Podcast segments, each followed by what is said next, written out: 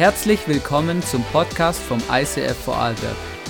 Wir wünschen dir in den nächsten Minuten eine spannende Begegnung mit Gott und viel Spaß.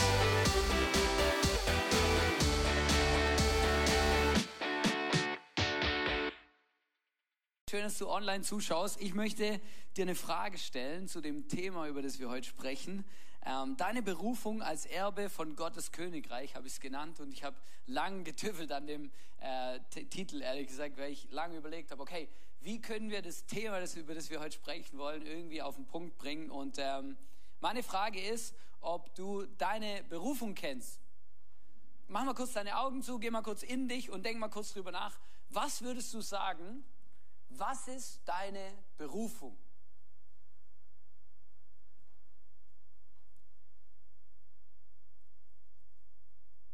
Vielleicht haben die einen merken jetzt, okay, meine Berufung ist Mama, meine Berufung ist Geschäftsmann, meine Berufung ist äh, Feuerwehrmann, meine Berufung ist Lokführer. Nein, meine Berufung ist, I don't know. Ja, es kann ja alles Mögliche sein. Vielleicht sagst du, nein, meine Berufung ist Worshipen, meine Berufung ist äh, Menschen zu helfen, meine Berufung ist großzügig zu sein oder was auch immer, was du sagst. Aber ich möchte mal eine Frage stellen, weil wir ja heute auch diesen Sonntag haben, wo wir gerade in der Kollekte schon drüber gesprochen haben.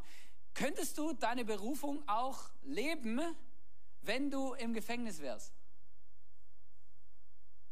Könntest du deine Berufung auch leben, wenn du vielleicht eben verfolgt werden würdest? Also wenn du jetzt sagst, ja, meine Berufung ist Gitarre spielen im ICF, könntest du deine Berufung leben, wenn du im Gefängnis wärst? Könntest du deine Berufung leben, wenn du krank wärst? Oder wenn du woanders leben würdest, in einem anderen Land, in anderen Umständen, könntest du deine Berufung leben, wenn du vielleicht behindert wärst oder beeinträchtigt?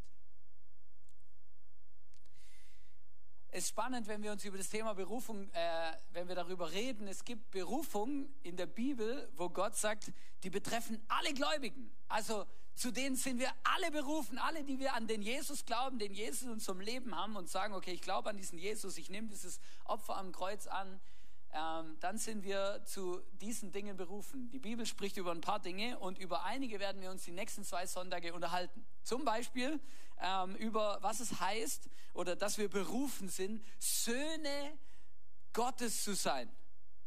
Also da dürfen sich auch die Frauen an, angesprochen fühlen, genau, weil da geht es äh, bei Sohn geht, also man könnte auch sagen Söhne und Töchter, ist vielleicht besser übersetzt in unsere Zeit, aber es ist eben wichtig, damals, wo es geschrieben wurde, war wichtig, dass da Sohn stand. Aber ich kann euch beruhigen, ja, also ich bin ja auch die Braut Christi, ja, also äh, ich muss mich auch manchmal mit Dingen identifizieren, die jetzt vielleicht äh, nicht so naheliegend sind, ja. Die Bibel spricht darüber, dass wir die, dass die Kirche die Braut von Jesus ist, genau, und das betrifft mich genauso wie alle Frauen auch. So, von daher, äh, genau, dürfen sich Frauen auch mit Söhnen identifizieren. Dann äh, sagt die Bibel, wir sind Könige und Priester. Auch ganz, ganz spannend. Was heißt es eigentlich? Warum? Wie, wie, wie, wie meint die Bibel das? Und die Bibel spricht auch darüber, dass wir Botschafter sind. Ähm, und es gibt sogar noch mehr. Die Bibel spricht auch darüber, dass wir Diener sind, dass wir Freunde sind und so weiter. Ähm, und das ist eigentlich alles mega spannend. Und über einige dieser Dinge, diese allgemeinen Berufungen, ähm, im Reich Gottes, weil wir sind ja immer noch in der Predigtserie Königreich Gottes, werden wir uns die nächsten Wochen, die nächsten zwei Sonntage quasi unterhalten. Eben, ich habe schon gesagt, Söhne und Töchter Gottes, das ist eine Berufung, die wir haben. Gott möchte uns da etwas geben. Gott möchte uns etwas sagen damit. Und deswegen ist mein erster Punkt auch, Söhne, in Klammer Töchter, also wir dürfen uns da alle angesprochen fühlen, sind Erben Gottes. Erben. Und es ist mega krass, die Bibel sagt, okay, wir werden etwas erben. Und äh, ich möchte euch vorlesen aus Galater 4, 5 bis 7, da heißt es, auf diese Weise wollte Gott die freikaufen, die dem Gesetz unterstanden. Wir sollten in alle Rechte von Söhnen und Töchtern Gottes eingesetzt werden. Also das ist schon eine moderne Übersetzung, die sagt schon nicht mehr nur Söhne, sondern Söhne und Töchter. Weil ihr nun also seine Söhne und Töchter seid, hat Gott den Geist seines Sohnes in eure Herzen gesandt. Den Geist, der in uns betet, aber Vater. Daran zeigt sich, dass du kein Sklave mehr bist, sondern ein Sohn. Wenn du aber ein Sohn bist, bist du auch ein Erbe. Gott selbst hat dich dazu bestimmt. Also die Bibel sagt, okay, wir sind Söhne und Töchter Gottes in dem Moment, wo wir dieses Kreuz, diesen Jesus in unser Leben annehmen und sagen, okay, Jesus, ich möchte, dass du der König vor meinem Leben bist. In dem Moment werden wir zu Söhnen und Töchtern Gottes. Und jetzt sagt die Bibel, okay, in dem Moment werden wir etwas erben. Und wie passiert das? Es passiert so, die Bibel sagt, dass wir wiedergeboren werden als neue Menschen. Wir feiern das auch in der Taufe.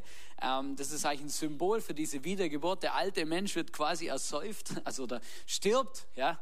Und der neue Mensch mit Jesus ähm, kommt wieder der gerettete Mensch. Er kommt wieder aus dem Wasser hervor. Und äh, die Frage ist, vielleicht stellst du dir jetzt noch, okay, wann erbt man denn etwas? Also, wann erbt man was? Im Normalfall, wenn jemand stirbt. Ähm, und wer ist, im, wer ist gestorben? Jesus. Also ich finde es eigentlich noch mega krass. Ähm, und Jesus ist gestorben am Kreuz, damit wir zu Erben werden können und damit wir das Königreich Gottes erben werden und erben dürfen. Und wenn du heute hier bist oder online zuschaust und sagst, ja mega krass, wie werde ich denn jetzt so ein Erbe? Schau das ganz einfach. Jesus ist am Kreuz gestorben vor 2000 Jahren für deine und für meine Schuld, um unseren Frieden mit Gott wiederherzustellen. Das, was zerbrochen ist in der Beziehung zwischen dir und Gott, möchte Jesus wiederherstellen. Und äh, du bist nur ein Gebet davon entfernt, ähm, Jesus einfach zu sagen, Jesus, komm in mein Leben, ich möchte dir vertrauen, ich möchte an dich glauben, ich möchte deine Vergebung annehmen, zieh in mein Leben ein. Und du kannst ihm die Türe, die Haustüre deines Herzens öffnen, er kommt und dann bist du und wirst du eine Sohn und eine Tochter Gottes. Falls du das online machst oder hier, wir haben in zwei Wochen, haben wir Taufe. Du kannst dich noch anmelden zur Taufe und direkt dich taufen lassen und sagen, okay, ich bin jetzt eine oder einer dieser Erben von Jesus. Ich habe euch mal aufgeschrieben, weil das würde absolut den Rahmen sprengen, ähm, was wir so alles erben können. Ja? Und äh, ich mache jetzt eine ganze Aufzählung von Dingen mit Bibelstellen. Ähm, und äh, am Ende gibt's eine, kommt eine zusammenfassende Folie, wo ihr, wenn ihr möchtet, ein Bild machen könnt und dann äh, das abfotografieren.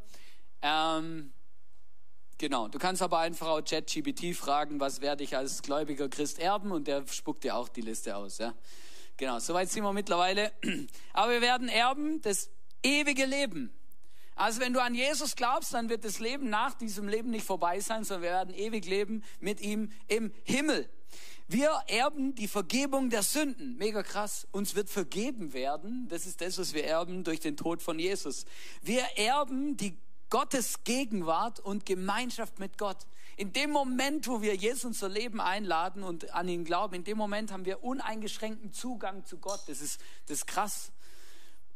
Dann ähm, das nächste, was wir erben, ist, wir, werden, wir bekommen den Heiligen Geist. Die Bibel sagt sogar, das ist wie eine Art Anzahlung. Also wenn ihr den Heiligen Geist bekommt, dann wisst ihr, dass ihr Gottes Kinder seid. Dann das fünfte ist, wir werden die Hoffnung auf die Auferstehung erben. Wir werden mal eines Tages wieder auferstehen. Das ist, ist schon richtig cool. Jesus ist auferstanden und wir werden mit ihm auferstehen, wenn diese Welt mal sein, ihr Ende nimmt. Dann, wir werden teilhaben am Reich Gottes. Die Bibel sagt, dass wir mit Jesus herrschen werden in der Zukunft. Dann Gottes Liebe und Fürsorge werden wir erben. Wir werden Gnade und Barmherzigkeit, oder das, das passiert jetzt schon, wir erben jetzt schon Gnade und Barmherzigkeit. Wir erben die Adoption als Kind Gottes. Wir erben den Frieden mit Gott. Und wir erben eine ewige himmlische Heimat finde es so cool, die Bibel malt unglaublich viele Bilder. Ähm, zum Beispiel sagt Jesus mal, ich gehe schon mal voraus in den Himmel und werde euch eure Wohnungen bauen, in denen ihr später mal wohnen werdet, in eurer ewigen himmlischen Heimat. Wow, ist so ein cooles Bild. Ähm, und äh, wir erben auch Erfüllung und Freude. Und weißt du, was spannend ist? Vor allem der letzte Punkt. Wenn du Menschen fragst, die in verfolgten Ländern leben oder die gerade im Krieg, im Krieg sind, die wissen manchmal mehr und besser, was das bedeutet wie wir. Dass sie Erfüllung und Freude erleben, obwohl die Situation völlig beschissen ist. Weil Jesus eben etwas verändert in unserem Leben, das man gar nicht immer erklären kann. Und vielleicht, wenn du die Liste so anschaust, du kannst jetzt die gesamte Liste einblenden, falls es euch interessiert, ihr da ein Bild machen wollt, könnt ihr das machen. Oder ihr könnt auch einen Screenshot machen, wenn ihr es online anschaut oder was auch immer. Äh, und diese Bibelstellen mal nachlesen, ist wirklich extrem ermutigend. Manches erben wir oder manches erben wir schon teilweise jetzt, schon bevor wir überhaupt mal im Himmel sind, bevor wir überhaupt ins Gras beißen, haben wir schon manche Erbschaften angenommen. Eben die Gemeinschaft mit Gott, die, die Vergebung der Sünden äh, und so. Aber da werden noch ein paar Dinge kommen, wenn wir dann mal diese Erde verlassen. Der zweite Punkt, über den ich sprechen will, weil wir ja Gottes Erben sind, ist Gott daran interessiert, uns zu würdigen Erben zu erziehen. Und vielleicht denkst du jetzt, oh, ich bin am falschen Sonntag gekommen. Das ist mega krass, aber die Bibel macht da überhaupt kein Geheimnis draus. Sie sagt, die Bibel sagt sogar, den, den Gott liebt, den erzieht er. Ich möchte euch das vorlesen, Offenbarung 3, Vers 19, da heißt es, so mache ich es mit allen, die ich liebe. Also, die ich liebe. Gott hat dich mega gern. Ich decke auf, was bei ihnen verkehrt ist und weise sie zurecht. Oder in einer anderen Übersetzung heißt es, erziehe sie mit der nötigen Strenge. Genau. Darum mach Schluss mit deiner Gleichgültigkeit und kehre um. Die Bibel sagt, hey, äh, Gott erzieht uns, weil er uns gern hat. Und ich weiß nicht, aber vielleicht, ähm, ich versuche es mal in, diese, in, in eine Zeit zu übersetzen, die wir, die wir verstehen. Aber stell dir vor, du bist Geschäftsmann oder du hast ein großes Erbe oder eine Firma, die du vererbst. Und es ist egal, wen du kennenlernst von diesen Leuten. Das Entscheidendste, wenn sie älter werden, ist immer, wer übernimmt mal mein Baby? Wer übernimmt mal meine Firma?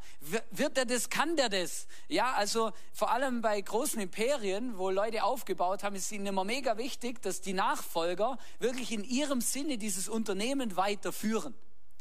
Und jetzt versetzt dich mal in die Situation Gottes, der ein Riesenkönigreich hat und aufgebaut hat und zu uns sagt, ich will, dass ihr die Erben von meinem Königreich werdet. Ja, glaubst du nicht, dass Gott daran interessiert ist, dass wir da keinen Scheiß bauen? Absolut.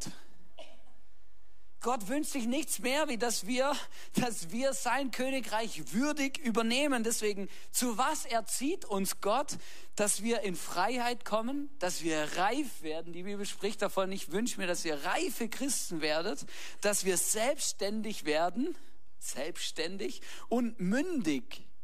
Mündig ist eher ein, äh, ein älteres Wort. Mündig heißt, ich, ich, Gott kann mir etwas anvertrauen. Und ich gehe dann auch richtig damit um. So wie er sich das vorstellt, so wie es sich gehört, so wie es es braucht. Alle, die Kinder haben, die wissen, es, Kinder müssen erzogen werden. Da führt eigentlich kein Weg dran vorbei. Wenn du Kinder nicht erziehst, dann werden die einfach Egoisten. Ähm, und äh, ich weiß nicht, wie es bei euch so ist, aber wenn ich so meine Kinder anschaue, also meine Kinder ohne Erziehung, die würden wahrscheinlich sich den ganzen Tag von Süßigkeiten ernähren, vermutlich den ganzen Tag Fernseh schauen oder gamen. Wenn, wenn sie mehr wie, also sie sind zu zweit, dann würden sie viel streiten und äh, zum größten Teil nur zu ihrem eigenen Vorteil leben. Ich weiß nicht, ob du auch Kinder hast, ob du das unterstreichen würdest. Ähm, aber wenn du einfach so das mal nur neutral beobachtest, manchmal finde ich das noch interessant, dann lasse ich das einfach mal laufen und schaue mir das an und denke mir, ja, krass, irgendwann äh, artet es aus. Also spätestens dann, wenn der Joshua seinen Schlagzeugschlägel nimmt und damit dann losrennt. Ja? Dann weiß ich, okay, es wäre gut, ich würde vielleicht mal reagieren und ihm erklären, dass man Konflikte anders lösen muss. Ja? Und weißt du, es ist eigentlich genau das Gleiche wie im Reich Gottes auch. Gott weiß ganz genau, wir kommen, wenn wir Christen werden. Die Bibel vergleicht es sogar. Wir kommen, wenn wir Christ werden, dann, dann kommen wir wie als Baby quasi auf die Welt, als Babychrist. Und dann sagt Jesus, hey, okay, und jetzt lass uns dein Leben lang Zeit nehmen, dass ich dir helfen kann, dass du lernen darfst, was es bedeutet, Verwalter von meinem Königreich zu sein. Wie erzieht Gott uns? Ich glaube, Gott nutzt so ziemlich alles, was in unserem Leben existiert, um uns zu erziehen. Situationen, Umstände, manchmal andere Menschen, die anderen schwierigen Menschen. Kennst du die anderen schwierigen Menschen? Gott benutzt manchmal Leiter, um uns zu erziehen. Er benutzt die Kirche, um uns zu erziehen. Situationen, Umstände, alle diese Dinge nutzt er, damit wir reifer werden, mündiger werden, in unserem Leben weiterkommen. Ich glaube, das ist auch ein Grund, warum Gott nicht alles verhindert, was dir passiert. Es wäre eigentlich mega schön, wenn wir gläubig werden, gell, und dann immer von allem verschont werden und von allem beschützt werden und so. Aber ich glaube, es wäre gar nicht immer das Beste für uns. Und das weiß Gott auch. Und die wichtigste Regel, die wichtigste Regel, wenn es ums Thema Erziehung geht, und das sage ich ganz bewusst hier, ist eigentlich ganz einfach. Die bedeutet nicht weglaufen, weil es anstrengend ist oder anders läuft, wie ich mir es vorstelle. Das ist die wichtigste Erziehungsregel, die Gott nutzt. Ich möchte was vorlesen aus dem 1. Petrus 2, Vers 5. Da heißt es, lasst euch selbst als lebendige Steine in das Haus einfügen, das von Gott erbaut wird und von seinem Geist erfüllt ist. Und weißt du, das, was hier steht und wie es da steht, das ist keine, keine freiwillige Einladung sondern das steht hier im Imperativ, das heißt in der Befehlsform. Das bedeutet, Gott sagt, lasst euch selbst als lebendige Steine einfügen, das von Gott in das Haus einfügen, das von Gott erbaut wird und von seinem Geist erfüllt ist. Das heißt, Gott sagt, wir sollen uns freiwillig in eine Kirche einbauen lassen, in eine Gemeinschaft von Christen einbauen lassen, wo es Leiter gibt, andere Menschen, wo es Gemeinschaft gibt, Herausforderungen, Spannungen, Schwierigkeiten, alle diese Dinge. Gott sagt, wir sollen lebendige Steine sein und uns freiwillig dort einbauen lassen. Warum? Weil Gott einen Plan hat. Weißt du, ich frage mich manchmal schon, wie Gott auf die Idee kam, die Kirche als sein Instrument zu nutzen. Wenn du die ganzen Vollpfosten inklusive mir da so siehst, die ganzen Konflikte und Spannungen und Herausforderungen und all diese Dinge, die nicht gut laufen, alle diese unperfekten Menschen. Ich bin ja auch ein unperfekter Mensch. Aber Gott hat sich das so vorgestellt und möchte das brauchen. Weißt du, lebendige Steine, stell dir das mal vor. Also jeder, der mal ein Haus gebaut hat oder Stein auf Stein was erstellt hat, stell dir mal vor, die sind lebendig. Dieses heißt lebendig heißt, die, die bleiben nicht einmal da, wo sie sind. Das ist gar nicht so einfach. Das bringt Spannungen mit sich. Da gibt es vielleicht, da sagt der eine über den anderen, der stinkt, der andere sagt, der ist blöd, der nächste sagt, den leite ich nicht, der andere sagt, ja, ich lass mich nicht leiten, der Leiter ist kacke. All diese Dinge sind ganz normal. Lebendige Steine, verstehst du? Das ist quasi ein Haus, das, das ist einfach lebendige Steine. Ja? Mal das Bild mal zu Ende, lebendige Steine.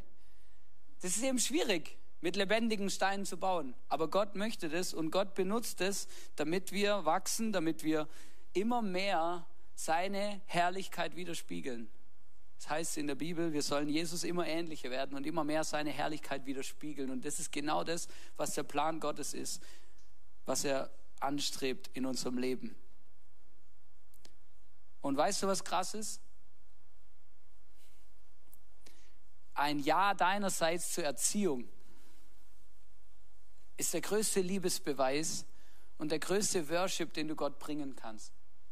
Weißt du, Worship, Gott anbeten, ist viel mehr wie Lieder singen und, und, äh, und einfach die richtigen Texte sagen und äh, irgendwie Dinge richtig machen, sondern der größte Liebesbeweis, den wir Gott bringen können, ist, wenn wir gehorsam sind. Und wenn wir das machen, was Gott sagt, wenn wir treu sind, dranbleiben, durchhalten, auch mal eine Situation durchtauchen, wenn wir eben nicht aufgeben, wenn wir nicht weglaufen, sondern wenn wir da bleiben, wo Gott uns hingestellt hat, auch wenn es vielleicht im Moment anstrengend ist oder herausfordernd. Und die Frage, die ich dir stellen will, die ich auch mir gestellt habe diese Woche, hat Gott und die Bibel das letzte Wort in deinem Leben?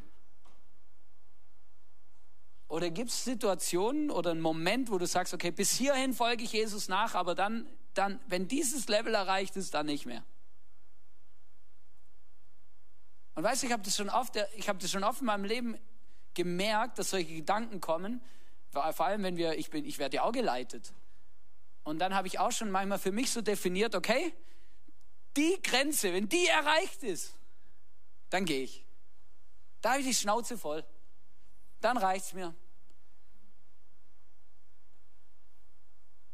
Die Frage ist, was ist, wenn Gott sagt, ja, aber du sollst jetzt gar nicht gehen. Bleib da. Höre ich dann hin oder bin ich dann mein eigener Chef? Ich habe schon so viele Dinge erlebt, wo Gott mich erzogen hat und äh, ich möchte ein lustiges, kurzes Beispiel erzählen. Ich bin äh, zur Musterung eingeladen worden, ist schon ein paar Jährchen her. Wir haben gerade diese, äh, diese Kirche hier gestartet und gegründet. Ich war da dabei vom Team und so und dann habe ich einen Brief bekommen, wurde zur Musterung einberufen. Ich habe es schon immer ein bisschen geschoben, ich hatte immer gute Gründe. Schon während der Ausbildung habe ich schon einen Brief bekommen, habe gesagt, ich bin gerade in der Ausbildung, fragt mich danach nochmal. Dann äh, haben sie mir danach nochmal geschrieben, habe gesagt, ja, ich mache jetzt gerade Matura, äh, fragt mich danach nochmal, so genau. Und irgendwann ist halt dann, das dann, irgendwann geht's halt nicht mehr, genau, dann kam der Brief und dann habe ich zu Jesus gesagt, hey, nicht dein Ernst jetzt. Ich habe doch keine Zeit jetzt für das äh, ich, ich, will ja hier, wir wollen ja Kirche bauen, was bewegen und jetzt, jetzt muss ich neun Monate weg. Ähm, und dann, äh, genau, da führt ja kein Weg dran vorbei. Und dann habe ich mir die ganze Zeit überlegt, hey, wie könnte ich das irgendwie schaffen, dass ich ausgemustert werde? Ähm, so, das war so mein Plan. Dann habe ich mich mal so angeschaut und gemerkt, Scheibe, hey, ich bin wirklich kerngesund. ähm,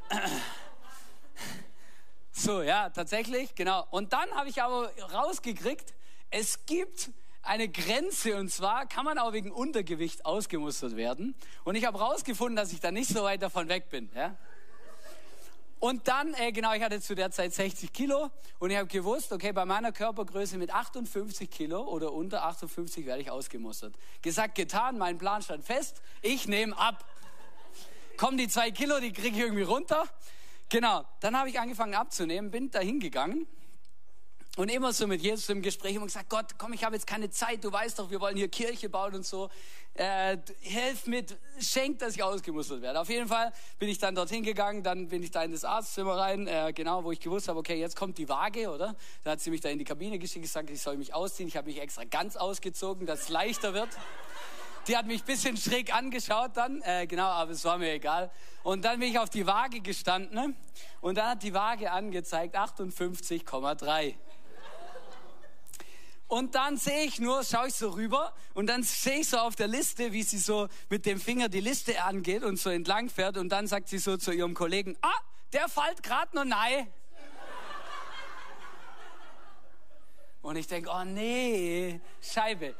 Genau, dann bin ich zum, dann habe ich zum Arzt müssen und so weiter, genau. Und dann sitze ich so bei dem Arzt und der, der redet so mit mir, genau. Und ich hatte, ich hatte einen Unfall als Kind am Knie, äh, habe natürlich die Bilder mitgenommen ähm, und äh, und dann, äh, das werde ich nie vergessen, genau, dann schaut er mich so an und so, und dann reden wir so, fragt mich so, was ich so mache. Und dann habe ich ihm halt erzählt, ja, wir, wir bauen da gerade eine Kirche auf und so, und das ist mega cool. Und eigentlich habe ich gar keine Zeit, zum, zu, jetzt zur Bundeswehr zu gehen und so.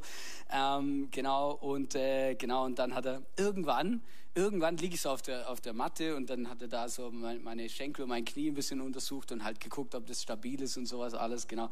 Irgendwann schaut er mich an und sagt, gell, du willst gar kein Soldat werden. Dann sage ich, nee, wenn es nicht sein muss, nicht. Und dann guckt er mich an, wirklich, und das werde ich nie vergessen, schaut mich an und sagt zu mir, okay, ich muster dich aus. Und ich, ich, ich habe ich hab gedacht, ich spinne. Ich gucke ihn so an und denke, echt jetzt? Er so, ja, du hast ja keine Zeit, oder? Dann sage ich, ja, das stimmt, ich habe wirklich keine Zeit. Alles klar, ich muster dich aus.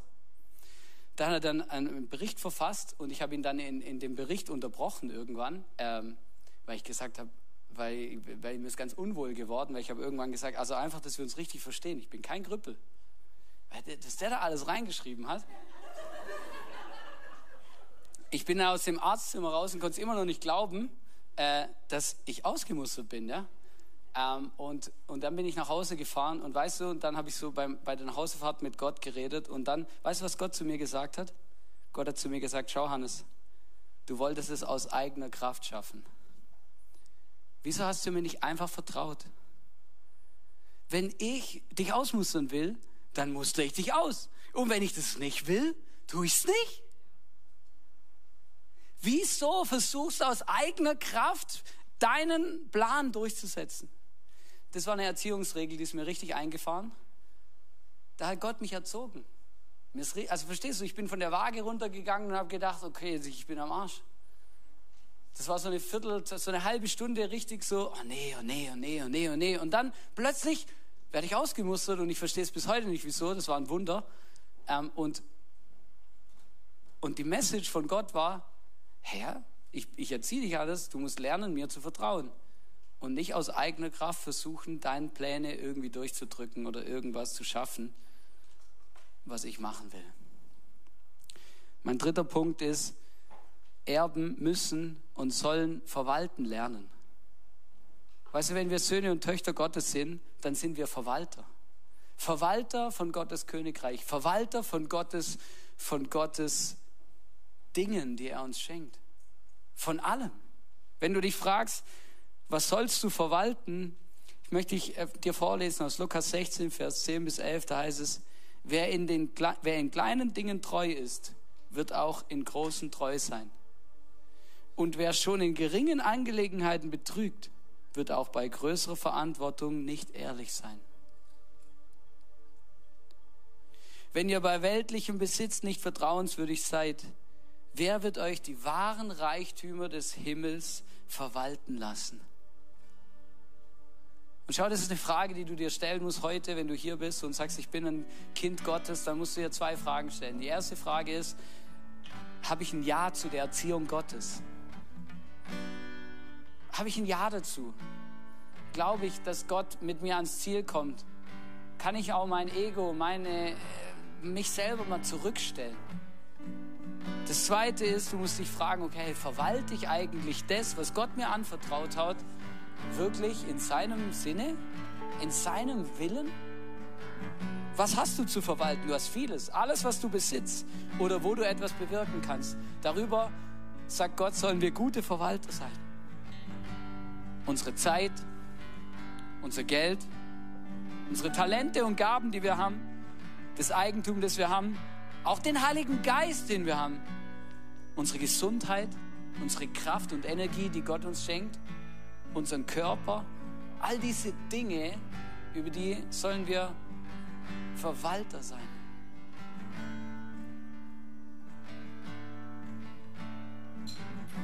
Und meine Frage ist, ob du als Verwalter Gottes geistliche Prinzipien lebst. Geistliche Prinzipien. Zum Beispiel 10 Prozent, der Zehnte ist ein geistliches Prinzip, wo Gott Verheißungen draufsetzt. Es heißt an dieser Stelle, hey, wenn wir es nicht, wenn wir nicht mit Geld oder mit Besitztümern gut umgehen können, wie soll Gott uns dann was anvertrauen? Die Frage ist, was, wie steht es mit deiner Zeit? Darf Gott mitreden bei deiner Zeit oder ist dein Kalender eh schon, du planst deinen Kalender, da hat Gott gar nichts zu sagen? Wie sieht es aus mit deinen Talenten? Darf Gott dir sagen, hey, du bist begabt für das und das, geh bitte in ein anderes Land und helf mit oder mach das und das in der Kirche oder geh zu deinem Nachbar und helf ihm. Darf Gott das? Oder bestimmst du das selber drüber? Es heißt in Matthäus 6, Vers 33, trachtet zuerst nach dem Reich Gottes und nach seiner Gerechtigkeit, so wird euch das alles, so wird euch das alles zufallen. Gott sagt, wir sollen, wir sollen Verwalter sein und als Verwalter Gottes ist sein Reich, seine Perspektive, seine Prinzipien das Wichtigste in unserem Leben meiner Zeit, mit meinen Talenten, mit meinem Geld, mit meinem Besitz, mit dem Heiligen Geist, mit meinem Körper, mit meiner Kraft, mit allem, was ich bin und habe.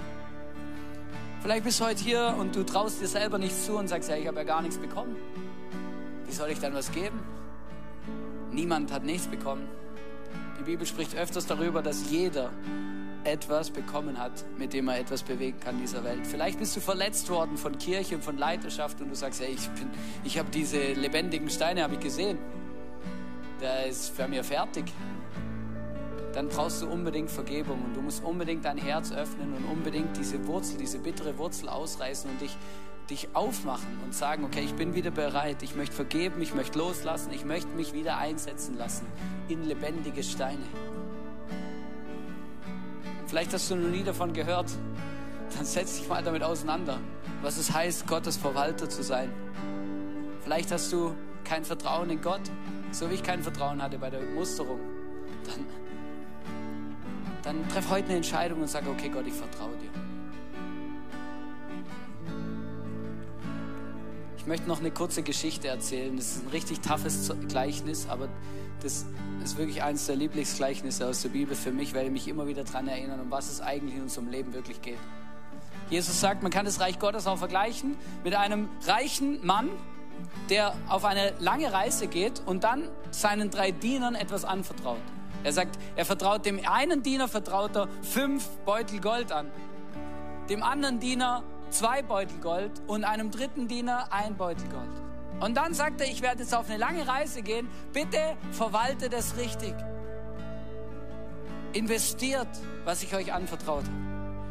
Und dann kommt er nach, irgendwann kommt er nach dieser langen Reise wieder zurück und äh, dann fragt er seine drei Diener, und wie sieht's aus? Was habt ihr gemacht mit dem, was ich euch anvertraut habe? Und dann sagt der Erste mit den fünf Beuteln Gold, sagt, hey, ich habe aus fünf Beuteln Gold zehn gemacht. Und äh, dieser reiche ähm, Mann, ähm, der auch, der in dem Bild auch für Gott steht, also quasi vergleichbar ist mit Gott, dann sagt ähm, dieser reiche Mann zu ihm, hey, gut gemacht, du warst ein guter Verwalter. Dann kommt der Zweite und sagt, hey, ich habe aus den zwei Beuteln, die du mir gegeben hast, habe ich vier gemacht. Und Gott sagt zu ihm, hey, du bist ein guter Verwalter, danke. Und dann kommt er zu dem dritten, der Mann, der einen, einen Beutel Gold gegeben hat, der kommt zu ihm ein bisschen geknickt und sagt, hey, ich habe meinen Beutel vergraben. Weil ich hatte Angst, dass du ein strenger Mann bist und dass du mich richtest, falls ich, falls ich ihn verliere. Ich habe ihn jetzt wieder ausgegraben, hier kannst du ihn zurückhaben. Ich möchte euch vorlesen, Matthäus 25, da heißt es, ich hatte Angst, dein Geld zu verlieren also vergrub ich es in der Erde. Hier ist es.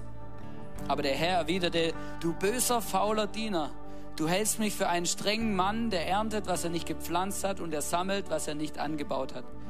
Du hättest wenigstens mein Geld zur Bank bringen können, dann hätte ich immerhin noch Zinsen dafür bekommen.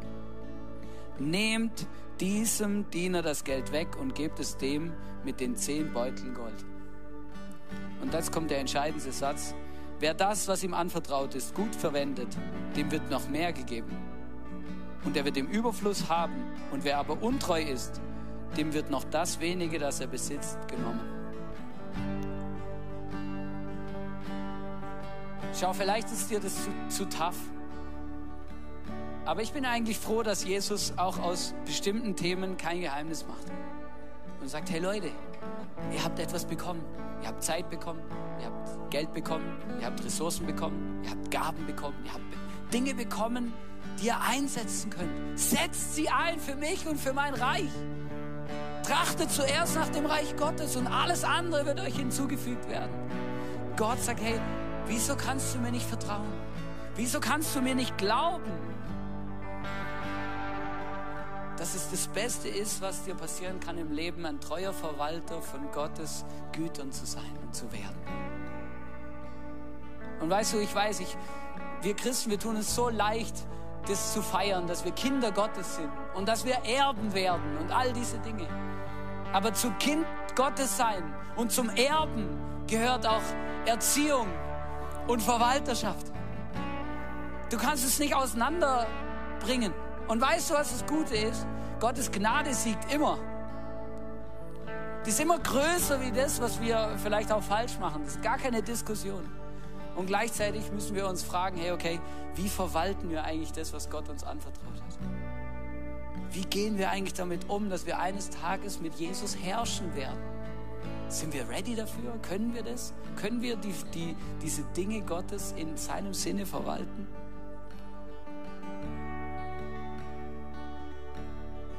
Möchte dich heute fragen, verwaltest du das, was Gott dir anvertraut hat und wie? Und lässt du dich als lebendigen Stein einsetzen in sein Reich, in seine Gemeinschaft, in deine Small Group, in eine Church, da wo du dein Zuhause hast, da wo Gott dich hinstellt und sagt, hey, hier will ich dich haben, hier will ich, dass du dienst, hier will ich, dass du mithilfst, hier will ich, dass du Teil davon bist. Wir haben äh, unter den Stühlen Lego-Steine verteilt. Und du, hier vorne ähm, haben wir so eine Lego-Duplo-Plattform äh, aufgebaut. Und wir werden jetzt in Worship gehen, ich werde noch beten. Und wenn du sagst, okay, das ist, das ist eine Message, die betrifft mich, wo auch immer sie die vielleicht angesprochen hat, wo auch immer Gott sein, sein Finger heute bei dir drauflegt. Du kannst heute ein Commitment machen und du kannst während dem Worship nachher kannst du aufstehen vom Platz und hier nach vorne laufen zu dieser Plattform und kannst diesen Stein, den du unterm Stuhl hast, kannst du dort drauf machen. Weil zusammen bauen wir Kirche, zusammen bauen wir das Reich Gottes. Und du bist ein Teil davon, ein lebendiger Stein in diesem Konstrukt. Und Gott möchte dich brauchen. Gott möchte dich brauchen. Gott möchte mit dir was bewegen.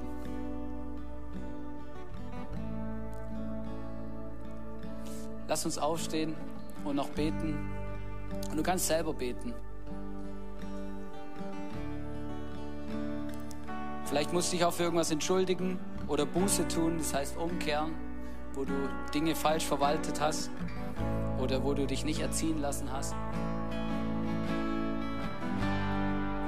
Ich habe schon oft erlebt, dass wenn ich zur Erziehung Nein gesagt habe, dass Gott mir nochmal eine Erziehungschance gegeben hat. Das nennt man dann so eine extra Runde. Aber geh nicht 100 extra Runden. Irgendwann kannst du mal sagen, okay, gut, ich, ich mach's jetzt, ich habe verstanden, Jesus. Heiliger Geist, ich möchte dich einladen, dass du zu uns sprichst. Danke für deine Liebe, für deine Gnade, die du uns erwiesen hast. Danke, dass du für uns bist. Und Heiliger Geist, ich bitte dich, dass du uns zeigst, was dein Plan für unser Leben ist. Dass du uns mit deiner liebenden Hand an die Hand nimmst und sagst, hey, ich, ich möchte dir zeigen. Ich möchte dich erziehen. Ich möchte dich mir ähnlicher machen. Und ich möchte dir helfen, dass du wirklich ein Verwalter in meinem Sinne wirst.